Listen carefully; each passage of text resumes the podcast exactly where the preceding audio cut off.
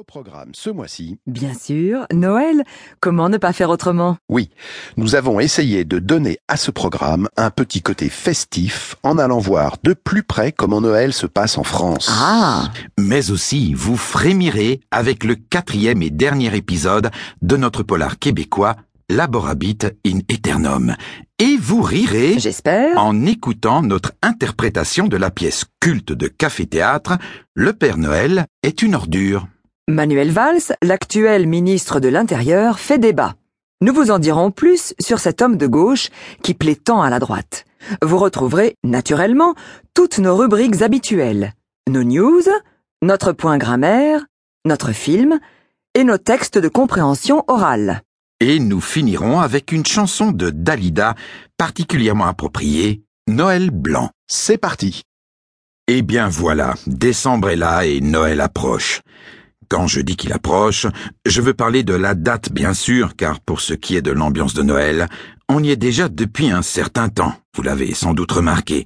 Les sapins, les guirlandes, les illuminations, les décorations dans les vitrines des magasins, ça clignote, ça brille, ça étincelle et ça scintille de partout depuis le début du mois de novembre. Oui, en fait, euh, ça commence tout de suite après la Toussaint. Je trouve ça plutôt perturbant. Parce que quand Noël commence trop tôt, une fois que c'est vraiment là, j'ai l'impression que la fête s'est un peu émoussée. Je comprends les impératifs commerciaux, mais... Mais c'est parce qu'on habite dans des grandes villes.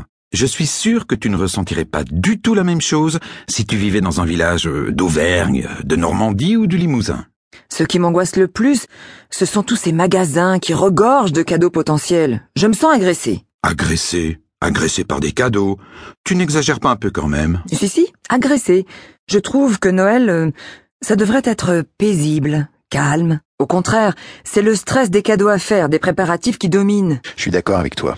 D'ailleurs, selon une enquête de l'IFOP, l'Institut français d'opinion publique, même si une majorité de Français considèrent les fêtes de Noël comme un moment de bonheur et de joie, un tiers d'entre eux, oui quand même, trouvent qu'elles sont une grande source de stress. Ah, tu vois? 6 Français sur 10 se disent stressés à l'idée de ne pas trouver le bon cadeau.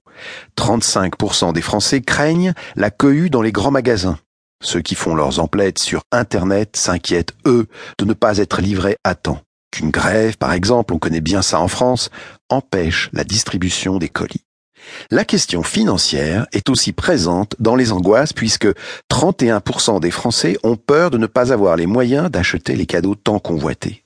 Enfin, 13% de ces mêmes Français redoutent de manquer de temps pour effectuer tous leurs achats avant le fameux jour J. À noter aussi que seulement 28% des Français attendent Noël avec impatience contre 50% des Allemands et que 74% des Français trouvent que Noël a perdu de sa signification. Le tableau n'est pas un peu noir quand même? Peut-être. Reste que Noël est le moment le plus anxiogène de l'année, avec une augmentation des consultations dans les services psychiatriques des hôpitaux. Eh oui. C'est la magie. Il manque la magie. La magie, c'est pour les enfants. Tu ne crois quand même plus au Père Noël, Isabelle? Non, mais ça n'empêche pas d'avoir envie de magie. Et spécialement ce jour-là. On pourrait en profiter pour échapper justement au stress quotidien, alors qu'en fait, il est décuplé. Bon, Isabelle, dis-nous ce que ça serait pour toi un Noël réussi, magique. On verra si on peut exaucer ton vœu.